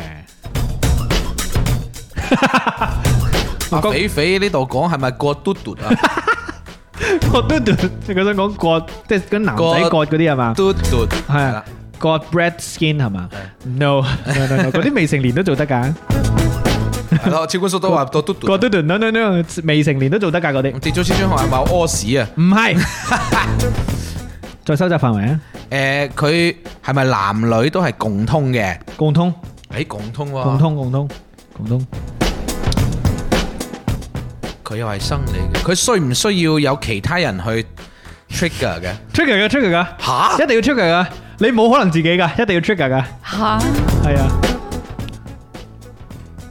玩 玩洗生話係咪玩爆旋陀 螺？梗係啦，梗係爆旋陀螺啦，仲唔係咩？哎 喂 永正遠都係跟住啊激鬥 戰車，梗係激鬥戰車啦，知唔知先？嗱，咁我問下啦，係係係咪拍拖嘅時候會做嘅？係。誒，咁 即係問啦，係咪係咪互相交溝啊？啱啊！哎誒，呀，哥哥聽唔聽得懂呢個啱先嗰個意思啊？我想講，但係唔知可唔可以講？可以講啊，你我啱啱講到嗰啲都好，好問下，好問下，即係係啊呢個咪就係我呢啲咁樣麻甩佬第一時間會諗咯，呢但係個成長標誌未成年都可以做嘅喎。都係建議知我唔知喎。建議。唔建議，但係有咯。係有你控係制都到有嘅有有有係當當然啱啦，即係因為有唔同唔同地方嘅嘅呢一規定唔同，同埋咧誒呢一個歲數係即係就算未成年啊，唔知啊，佢有啲地方係唔犯法嘅，係啦唔犯法，係只係能啦夠講啊，就係道德上面咧，係啦，但係就自己自己諗係啦啊，自己諗。啦嗱呢個都係嘅，呢個都係成長。嚇。嘅，你呢個-但其實對於成長其實冇乜幫助嘅，我覺得呢個都即係呢件事本身對於成長冇乜幫助，咁 experience嚟㗎嘛，都係-即係純粹嘅 experience。既然要寻求刺激，那就贯彻到底咯。講得啱啊，係啊關心到底啊。好啦，冇聽到啊，Vincent啊。冇聽到啱啊，你聽回放啊。聽回放係啊。好，到粵斌老師再出一題啊。嚟好啦，嗱呢一個呢就係、呃成長裏邊會慢慢 feel 到有嘅，嗯，有時候會誒、呃你即係喺身體上面會有提醒你你哦長大嘅，我知。跟住再落多個元素就係男仔，哦，係啦，講完生痔 瘡，唔係超過二生十痔瘡唔係成 長喎。小朋友唔會生痔瘡噶嘛佢係，小朋友冇生痔瘡噶嘛，係嘛？變異。病發啊！哦乖乖，乖乖問佢。超過二十五歲之後開始走下坡路。 哦，幾好啊呢個，嗱能力走下坡，能力走下坡嗱。我係話成長嘅，唔係下波嘅，所以下波嗰啲統一都唔啱。哦，肥肥話有喉結，你其實其實係恨世生啱咗嘅，哦就係生毛啦。咁生毛咧哦就腳毛啦、手毛啦、須啦、各種啦。哦仲有啲人咧，即係生長嘅激素勁啊，哦佢會啲鼻毛外翻嘅。我喂嗰陣時讀高中係有一個人，哇！佢即係以前有出卡通片，有個咩鼻鼻毛超人啊，我知李力持扮演嘅國產零零七入邊嗰個生晒出去嘅，哇！好誇張佢。爆鼻毛。係啊，哦，OK，都係老我師哋老師，我係有個問題，請講男仔細個係冇腳毛的嗎？係啊。真係㗎？冇嘅咩？有唔係即吧係？嗰啲叫汗毛，汗毛啊。咁汗毛個 à. 個都。有噶啦。腳毛就係要好啲，即係好茂盛起晒攣㗎嗰啲啊咪。先講細個係幾多歲先？六歲咁樣啊？嬰兒 嬰兒，我記得嗱，不過不過應該都講係發咗育之後先有嘅。係即係發咗肉之後先有其實係五六年級就要有須啊之類嗰啲。五 六年級有須㗎啦係啊，哇，咁你都好好快就唔高噶咯唔唔一定喎，一發嘅，育就唔高噶啦 嘛係嘛，發育停因高為。佢佢講生毛啊生嘛，好毛多地方嘅係係係係啱啊！咁都係啲激素影響咯，生咗激素。係假底毛都係噶嘛。係啊，咁你你你係點啊？你你細個就已經好好多腳毛，所以你係啊，唔係所以你有呢個疑其實問嗰啊。係啲啊其實嗰啲係誒嗰啲係汗毛啫係，有啲係汗毛啊，即係嗰啲好濃密但係細細係咪啊？條哥哥，嘅。你覺得嗰啲係汗毛定 我覺得係係腳毛咯。係咯？咁人哋話腳毛，咁佢生喺腳度嘅毛係咪叫腳毛咯？好嘢，係啊，冇腳毛咯。 都 OK 嘅。同埋有腳毛又點咧？腳毛好好啊，係留低腳毛喺工作呢室個地方啊。單俾我哋睇 睇。不過點話我我細佬啊，初二啊，先有胡鬚毛毛軟嘅，但係黑嘅， 哦，冇理由金胡鬚 嘅。係啦，咁啊，咁啊，其實係嘅，即係汗毛同真係嗰啲腳毛應該有差別有啊㗎，硬度有差別咯。佢狀態唔同，有啲係直啲嘅，有啲係攣啲啊嘛。攣啲嘅。好，冇你研究得咁深啊，葉斌老師。好，跟住落嚟到呱呱出一題啊，好嘛？誒，唔分男女嘅，唔應分該男女嘅係每一個人每一年都會做嘅事，係成長嘅話題嘅。係哦？每一年都會做。哦！係唔係-同過年有冇關係㗎？哦，冇誒，我知學校升升班，誒。每一年啊嘛，升班唔係同-係-係-嗯，同-使唔使同人互動㗎呢件事？嚇誒，有啲人會同人互動，有啲人會唔同人哋互係咪係動，咪生日快樂？同生日有關。誒，慶祝生日咯，生日會？年年齡年齡年齡加一歲，誒，你哋仲要唔要估啊？要啊，要啊，繼續估，梗係要哦梗慢係慢-估啦，慢慢係估。同生日有關咯，都同慶祝生日有關咯。 OK，收禮物。哦，唔係同生日有關，係咪長高咗？Ừ, 唔係啦，唔係生日先長高啊。嗯，係唔係拜神？生日拜生日神，每年都會做嘅，男女都一樣嘅，即係男女都做一樣嘅事情。係啊，每每一年同生日有關哦。波點話食蛋糕，同蛋糕有關，哦吹蠟燭，係哦，吹蠟耶燭，哇，好細啊，舉得。哦，呢個勁喎，哦，哇！呢、個呢、個好明顯嘅成長標誌啦，哦每一年係嘛，每一年吹蠟燭咁樣。確實，哥哥幾多月生日㗎？哦，蠟燭插多支喎，原來蠟燭塔多支，哦，好、呢、個係喎。都都係喎，呢個蠟燭手指，同埋最到最後就變翻一支咯。即係係啊到多到就變翻一支咯。係啊咁你插三十幾支，插四十幾支、五十幾支、六十幾支，唔使食啊！嗰個幾幾多月生日嘅？十二月哦，十二月生日。嗯 m o j 啫喎，啊，哦，聖誕節好記仇喎，唔會啊，唔會咩？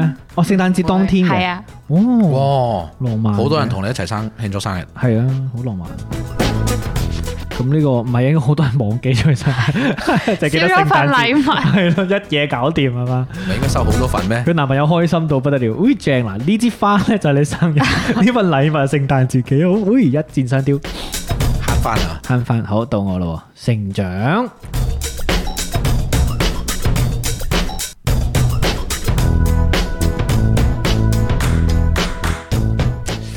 嗯，嚟 啦！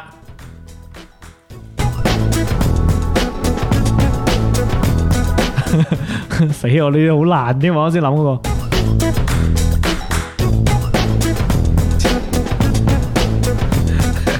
即係顯得我好似除咗啱先嗰個鹹濕嘢之外，第二條問題就已經諗唔到啦。關於使唔食使使唔使我先啊？ 啊，你你諗到係嘛？我一直諗到哦你你你你咁你你你你可以話俾我知㗎好嚟嚟嘛？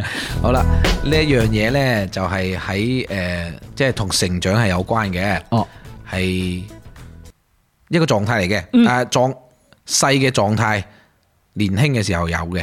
啊嗯，喺好多去旅遊嘅時候啊，你會遇到嘅時候，細嘅人呢，佢就會享有呢一樣嘢 嘅。講完，哈哦哦哦，好係唔係嗰啲乜乜優惠嗰啲？係優惠嚟嘅，唔使俾錢，唔係哦，未夠米二唔搭得嗰啲嗰啲規定，誒近噶啦，近噶啦，但係唔唔答得，唔係唔答得， 兒童半票。係啦， 咁樣，兒童半票哦，即係啊失兒去童唔係唔使錢㗎，有啲係半票，嬰嬰兒唔使錢嗰啲。啊哦，嬰兒唔使錢，係有啲係半票，咁即係等於係我冇咗呢個優惠就成長 咗啦，係嘛？我超過一米二，有啲人六六年級係一米而家六年級有米二，六歲唔八啊係六咯，級，六歲六歲米二，六歲米二啊，六歲就米二，有啲好癲啊！六年級米二慘啦，對唔住我講錯，六年級六米年七級啊米七幾啦，大佬有米八幾有啲有六年級啲之前咧，我喺抖音上面見到有啲女仔見到，哦呢個男仔好靚仔，一係睇誒戴着小天才手 錶。係啊即係你小心啲，發現自己條仔先七先先先六年級啊，大佬都好恐怖好啊，恐怖啊！超級高而家啲人。係 啊，唔該攞你個學生證出嚟瞧一瞧。肥肥話而家有部電影咧，就係六歲六十歲之後免票，係咯，還是覺得你最好啊嘛，第二集啊嘛， 好想睇，我都想睇，長大標誌啊，都係長大嘅標誌嚟噶。到你啦噃。好，到我啦，嗱呢、個呢、個難嘅，呢、個係難嘅，咁啊，我斷估應該冇乜人估到，誒、同佢係生理結構上邊嘅一個或許係成長嘅標誌，就係、你身體嘅一啲變化嚟嘅。哦耶，係估估啊！變聲同聲有啲關係嘅，但係唔係變聲，唔係變聲同，聲有啲關啊，變聲呢個幾好喎，真係唔好攞嚟用嘅。同聲有關啊係。同聲有關係嘅，同聲有關係，同聲有關係咪變聲咯？係，但係呢，佢唔係你自己把聲，即係唔係你即係變聲係你自己把聲變啊嘛。嗯，但係呢個世界上同聲有關係嘅身體構造，唔淨止係自己把聲啊嘛。 吓，每個人都會有變化，但係每個人變化嘅速度唔同嘅。嗯。呢個咩嚟㗎？係，而且有啲測試咧係會俾你測試你嘅年齡嘅，即係通過呢個方法去測你嘅年齡咪嘅。骨頭發出聲音？嗱似，但係唔完全唔同嗰個方向，但係係呢種測試，即係譬如我測你骨密度就可以測到你幾多歲噶嘛，即係你嘅骨頭嘅歲數同你實際嘅歲數有啲咩唔同咁樣。嗯有咩地方可以出聲啊？同聲有關嘅一個年齡測試？ 關節炎啊？我喺度諗緊放屁會唔會有即係小朋友放嘅時候咧，就放嗰啲小細聲細聲屁，啲係咁啊係撥撥喎，撥啲老人屁係特別啲噶嘛，好巨噶嘛，好長係啊，咩響屁唔臭，臭屁唔響？啲老人屁好大聲。以前你有冇聽過啲長輩放屁，即係食完飯之後很嗯硬，就是很好，呃，很厲害咪的，有啲係連串屁，啊水屁嗰啲叫水屁撥撥撥撥撥撥撥水屁就帶有濕度的水屁，啊！我哋真係跳唔出嗰個屎尿屁啲嘢喎，真呱係呱咯，呱呱咯。真係好衰嘅啫。快即啲係估早餐快啲估檔快啲估同聲有關嘅身身體結構上邊變化帶嚟嘅我。哋啱啱講骨，仲有誒聽把力聲，誒，誒，係呢個方向啦。聽力啊，係聽力，但我想你哋估得深啲。有啲網上嘅測試對於呢個聽力代表你嘅年紀嘅，我係咪個咩赫茲咁？啊音叉嗰啲啊犀利啊，好勁啊，哥哥啊！啊係啊，即係話有啲位你係聽唔到嘅，嗱，即係人嘅聽力咧，就係即係呢個誒幾多萬赫茲以下咧，係同埋幾多赫茲二十赫茲以上啦，我就記得二十赫茲以上，唔知六萬以下啦，就係正常嘅聽力部分啊嘛。嗯但越高頻啦，即係越嚟越尖聲，越嚟越尖聲咧，就係你你嘅誒耳朵越嚟越老嘅時候咧，就聽唔到啦。哦係啊即係，年紀越細，你聽到嘅範圍越大；年紀越大咧，你聽到嘅誒呢一個音頻嘅範圍就越細。所以咁樣啲老人家聽啲嘢比較安靜啊嘛，即係嗰啲高頻率嗰啲聽唔到。其實唔係啊，因為咧低頻先係傳得遠啦，低頻嘅震動先係傳得遠，即係嗰啲隆隆聲先係傳得 勁，哦，係即係即係高頻高頻係響咯，嗯，刺耳啊嘛，咁英嗰啲聲語係嗰啲，係啊，好似啲狗仔咪聽得高頻噶嘛，係所以佢哋好靈敏咯，聽到遠處嗰啲聲，係啦，係呢個啦，呢個我覺得勁喎 呢個，生理呢個唔錯，呢個唔錯，真到係你長大。出一題，誒男同女仔都會做嘅事，長大之後會去，亦都會有機會去購買嘅嘢，嗯嗯， 咦成長標誌嗎？算咯。佢係咪生理上面嘅嘢嚟㗎？ 係啊 condom 買 condom 係咪？耶！嗱，粵斌老師幫我估到，粵斌老師估到啊，生理上面嘅嘢生理上面嘅嘢。我覺得其實衞生巾都得㗎，男女都可以買㗎係男女嘛都可。以都買係嘅，係咪但係但係衛生巾係唔誒你唔係成即係唔係成嗱年，啊咁係，係係佢即係慢慢走向成就係熟。高中嘅時候幫同學買，不過咧，其實你真係講得好啱，因為買 condom 咧，絕對係成熟成長嘅標誌。你有需要啦，真係唔。係啊，係唔買嗰啲人都未長大，哦，嗯誒，你唔想做人老豆 嗰即啲，係我唔負責，即係我我咩咯，我唔諗嘢咯， 係嘛？唔係啊，呢個係兩個階段嚟嘅，從唔買到買，再到唔買啊嘛，係咪先？嗯你第二次唔買就係我想承擔責任啦，我第一次唔買就係我乜都唔諗啊嘛。唔係嘅，唔係嘅，我覺得係一個衞生問題，衞生問題咪就係責任咯，你對對方嘅責任啊唔嘛。係你大驚自鑊己有㗎，病咩係係啊啊，好咁咪咯大鑊㗎。咁唔買咪冇責任咯，唔買咪未長大咯。你啲你要裸奔啊！呢啲，唔係你聽唔聽得明我講？我明。白，我明白，你會覺得佢唔買係咪唔負責任先？係係咁咪咯，咁咁唔係買係咪對未自己長都唔負責任係咯，咪未長大咯，確實係 傻傻地嘅 嗰個人，個人長唔大啊嘛，唔識得負責任啊嘛。好啦，幾好，哇幾好啊！馬上嚟啦要唔要喎！再出啊？再出定係我哋呢一個卡組物語啊？ 卡咗物語啦，卡組物語啦，咁啊跟住落嚟咧，誒瓜瓜就可以誒呢個純粹參與啦。一 yeah，音樂唔俾我，啊衰仔嚟。哇！啲 The 今次 sound of kazoo，點玩咧？今次卡組物語好啦，咁啊成長嘅嘢，成長話題係嘛係啦？有啲難玩喎，要講要講説話定係點好咧？啊，我知啦，我有一個有一個，好嚟我，有一個有一個。馬上嚟，但係佢未必係真係咁貼近成長啊。嗯嗯嗯不過佢一定係成長咗先做嘅。嗯嗯，有一句你會聽到嘅一句説話，你會聽到一句説話。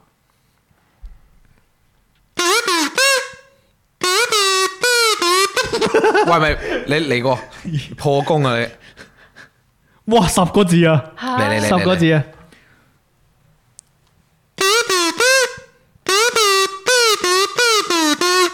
哇黐線嘅，你自己乜鬼乜鬼乜鬼，十個字啊，第一個字你講啱嘅，你第一個字係你。嗱呢一句説話呢，其實佢有好多説法嘅，但係我啱先嗰個説法呢，係對住，即係其中一種説法啦，其中一種説法，我就唔變説法啦，唔係越嚟越混亂啦。啊係啦，聽住。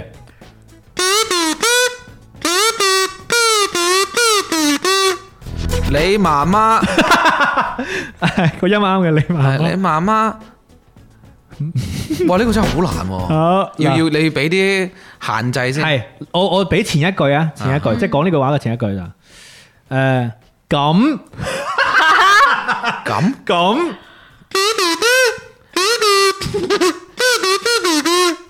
然之後咧，其他人聽到呢呢一句説話咧，就會鼓掌嘅，會有一班人喺度鼓掌，有一班人聽到某一個人講完呢句説話咧，佢就會鼓掌嘅。咁你嘟嘟得得得，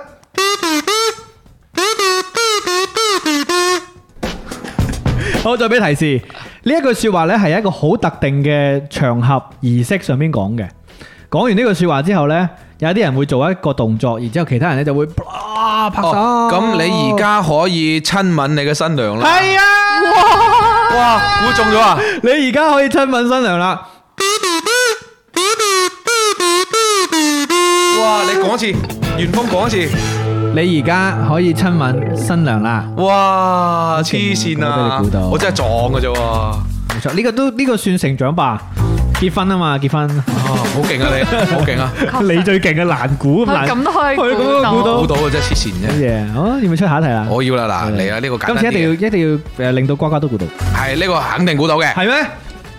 我會負責任嘅，係咪？嗱，我先講兩個字，好好，先講兩哋。你啊，真係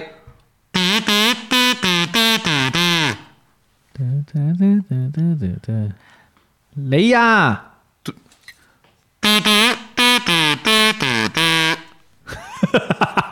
前面係你啊，真係咁樣啊？唔係真係？哦，你啊，誒你可以講真係㗎啊嚇。得得得得得得得，你呀、個箩有生喺個頭度噶。七個字，唔得得得得得得得，自己執翻壇嘢啊！係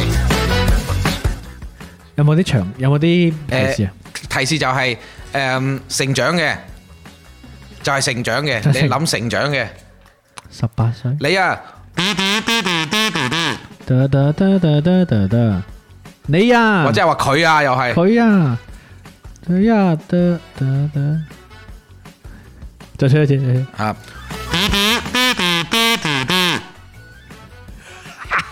係一個豬頭啊！誒係係華人嘅，總之係。話人嘅。好啦，Chris 仔啱咗，不過你打錯字，係腦筍都未生埋啊！哎呀，好難啦、 超難，嗱，對於我同瓜瓜呢啲咁夜瞓嘅人嚟講咧，係難啲估 嘅。 因為個頭已經實晒你。講多次，即係誒吹一次講一次。你啊，腦筍腦筍啊，筍啊腦筍都未生埋啊，腦筍都未生。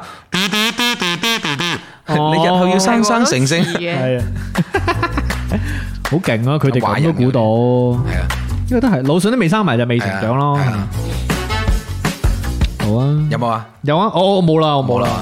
冇啊！我哋而家家開始唱歌差唔多啦，就此打住。首先打住 啦，好正啦！今日瓜瓜上到嚟啊，瓜瓜最勁嘅就係佢琴晚淨係瞓咗兩個鐘。好勁啊！真係好犀利，我你覺你得你你等人翻開車翻去，你搞得掂啊？佢唔使好似翻佢食咗嘢，有嘢到你又肚返嚟啊就啦清晨好多啦。有嗯地方俾你休息下係嘛？嗯，好正，佢可能瓜瓜佢今晚聽回放嘅時候就吓，乜我講啲咁嘅嘢嘅，完全醉咗。完全唔記得自己講過啲乜嘢，翻去應該會補眠嘅。 好勁啊！好開心嘅，我又誒隔咗幾多年見到瓜瓜啦，即係上次睇係學生啦，今次睇其實都仲係學生嚟阿啊阿嘅。女已經長大阿。女已經長大咗，即係同上次同阿蚊子做直播一樣，即係叔 叔叔叔同埋呢一個侄女咁樣，即係話唔定啊！你可能你有啲舅父都係我咁大低個嘅啫，大大個 B B B B 仔舅父，表姐舅父。啊，有啊，嗰啲輩份一樣啊。你今日誒呢一個跟住落嚟呢，到醒神 KTV 嘅時間啦。呢一首歌呢，係嚟自你嘅中意嘅歌手嘅，係啦，亦都係好貼合我哋早餐檔嘅。係咪啊？月斌老師係頭要同誒瓜瓜一齊唱啊嘛。係啊，我其實就係識唱副歌嗰 部分。呢首歌我諗應該好多人都絕對聽過啦。係啊，都係回憶嚟㗎，係啊，有年代感啦，已經可以講係年代感咯喎。哇！真係好耐冇，即係瓜瓜有冇睇過佢 live 表演啊？冇我之前佢好似喺澳門有開，跟住但係我唔喺國內，嗯，就唔啱係啊，咁啊。遲早有機會嘅。遲早有機會。今日先聽你對佢嘅呢首歌嘅演繹啦，好嘛？演繹交俾好啊瓜瓜。嗱，我哋唔講歌名，睇下大家猜唔猜到你。聽唔到佢嘅 live，但係你可以自己唱 live。未開未開。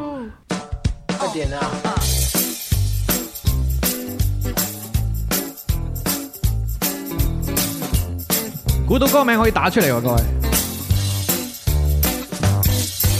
有好多好多早餐在这里，在我们最熟悉的早餐店里，不管你睡得多晚，起得多晚，甚至没有人在这里，欢迎光临你。对呀、对呀、对呀、对呀、对呀、对呀、对呀、对呀、对呀、对呀、对呀、对呀、对呀、对呀、对呀、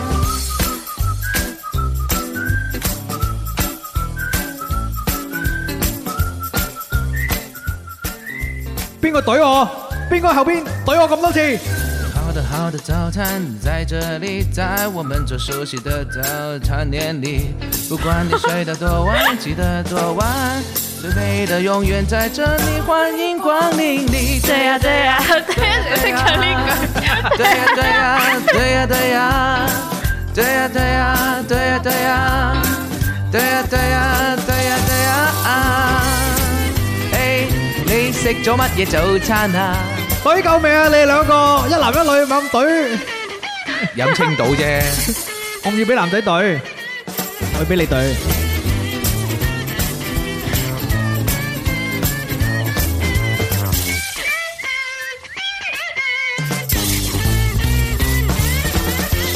好好的早餐在这里，在我们最熟悉的早餐店里。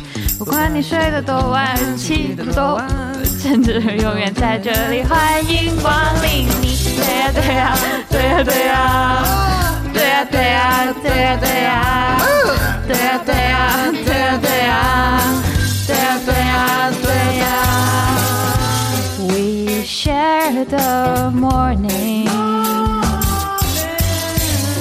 We share the milk tea。我一直在这里陪你一起。对呀对呀，对呀对呀对呀，懟佢，对呀对呀对呀。起勢懟。对呀对呀对呀对呀，对呀对呀对呀对呀，对呀对呀对呀搞咩你屙屎啊唔你？係啊，我喺度做地盤啊，我搬啲磚好重啊。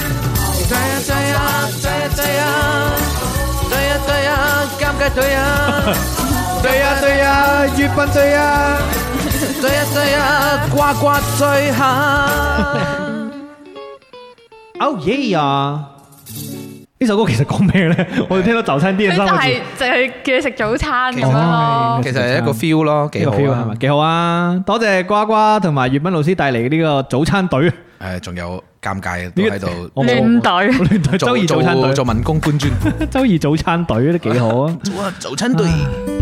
咁咧，跟住落嚟，我同粵斌老師咧好有心思，其實好多嘢咧，往往都係誒，即係啱啱好。整定係嘛？系啊，即系整定又 mix 到一齊，又好配搭嘅。我應該要咁講，呢個明顯就係我同你，因為瓜瓜分享個故事，特登去揀嘅一首啊歌。你可以咁講嘅，但係梗係可以咁講啊係自己諗翻起又好似又真係好啱喎得，佢哋邊知道愛情嘅係，唔啫。知愛情啊。OK 呢一首歌咧，真係獻俾瓜瓜喺舊年五月遇上嘅呢一桩離奇嘅人和事，獻給佢巴爾的摩嘅那一份回憶。希望每一次聽到呢一首歌，你都諗起那一段喺巴爾的摩嘅氣味、係啊，回憶同埋人情世故啊！就好似重遊故地，今晚喂，今日送俾大家嘅呢一首，送俾瓜瓜回憶嘅就係呢一首。多謝兩位老師。呢首中村搞咗好耐喎，終於出咗成品啦。朋友叫到食海底撈，麻辣變落晒肚。要身體好，就日日都飲青島。挨腸胃爛，挨腸胃壞，令醫生都驚訝。The days we had，樣樣都超標啦。 Oh no，嚟屙不甩。朋友你要識 check 啦，腸胃唔好啲屎都變 so hard。So I go into toilet，望落都 feeling 我都 care，望下個馬桶，屎係紅色嘅六七，想我嘅咁點算好？煩惱沒任何 à, 我得到，食多啲青菜，屎係黃色嘅，讚啦！挨腸胃熱，挨脾胃虛，還要再劈齋啡。每週復診，若日日拍幾劑啦，Oh no！挨腸胃爛，挨腸胃壞，條計都關夠晒。The day we had，但樣樣也超標啦。Oh no，and all but love。朋友你要識驚啦，腸胃唔好啲屎都變收 黑。So I go into toilet，要 check 清楚先知有病。望下個馬桶，屎係紅色嘅綠漆，想屙嘅咁點算好？煩惱沒任何屙得到，食多啲青菜，屎係黃色嘅，曾不經意食菜。曾經不想變改，曾經不理後果，我終於知道錯。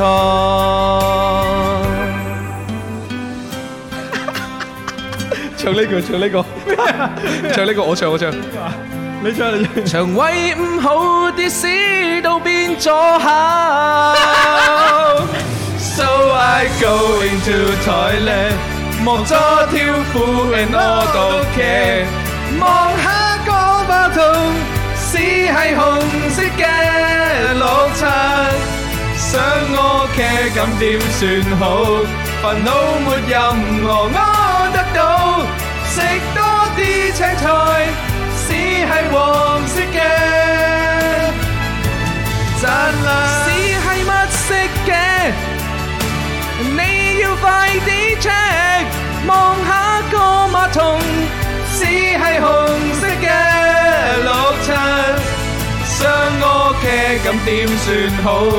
煩惱沒任何屙得到，食多啲青菜，屎係黃色嘅左口。呢段可以俾左考聽啊！好慘，好左考報警，左口都冇嚟，都俾人插咗一刀。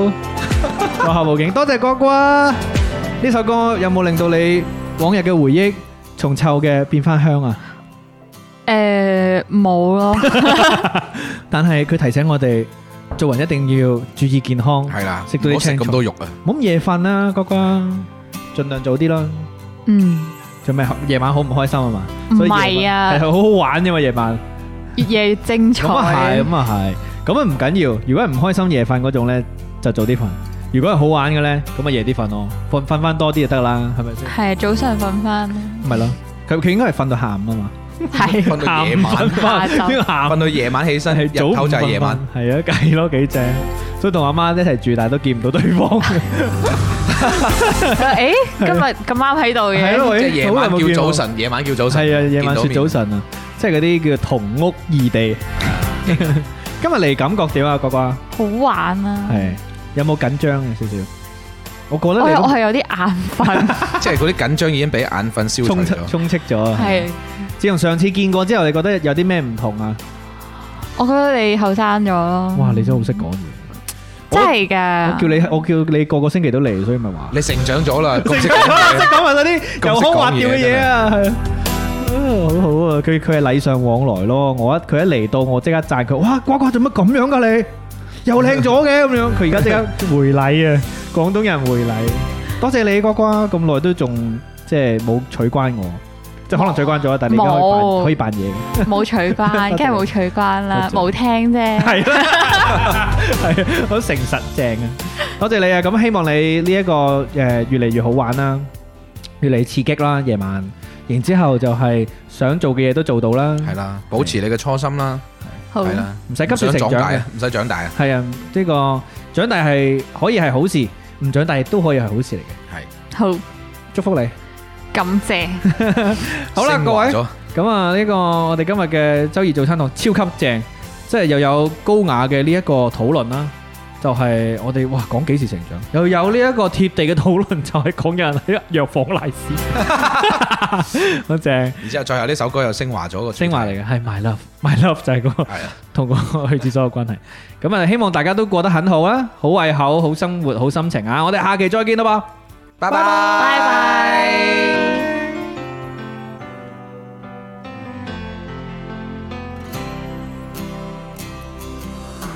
empty street, an empty house, a hole inside my heart. I'm all alone, the rooms are getting smaller. I wonder how, I wonder why, I wonder where they are. The days we had, the songs we sang together. Oh yeah. And oh my love, I'm holding on forever. Reaching for a love that seems so far. So I say a little prayer and hope my dreams will take me there. Where the skies are blue to see you once again, my love. Overseas from coast to coast to find the place I love the most. Where the fields are green to see you once again, my love. I try to read, I go to work, I'm laughing with my friends, but I can't stop to keep myself from thinking. Oh no, I wonder how, I wonder why, I wonder where they are. The days we had, the songs we sang together. Oh yeah, and oh my love. Holding on forever, reaching for a love that seems so far. So I say a little prayer and hope my dreams will take me there, where the skies are blue to see you once again, my love. Overseas from coast to coast to find the place I love the most, where the fields are green to see you once again, to hold you in my arms, to promise you my love, to tell you from the heart you're all I'm thinking of.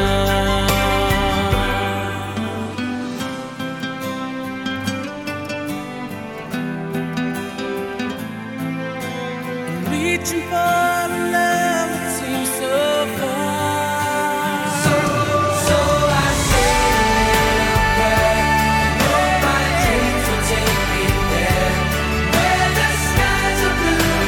See you once again, my love. Overseas and those things, find the place I love the most, where it feels a breeze. See you once again.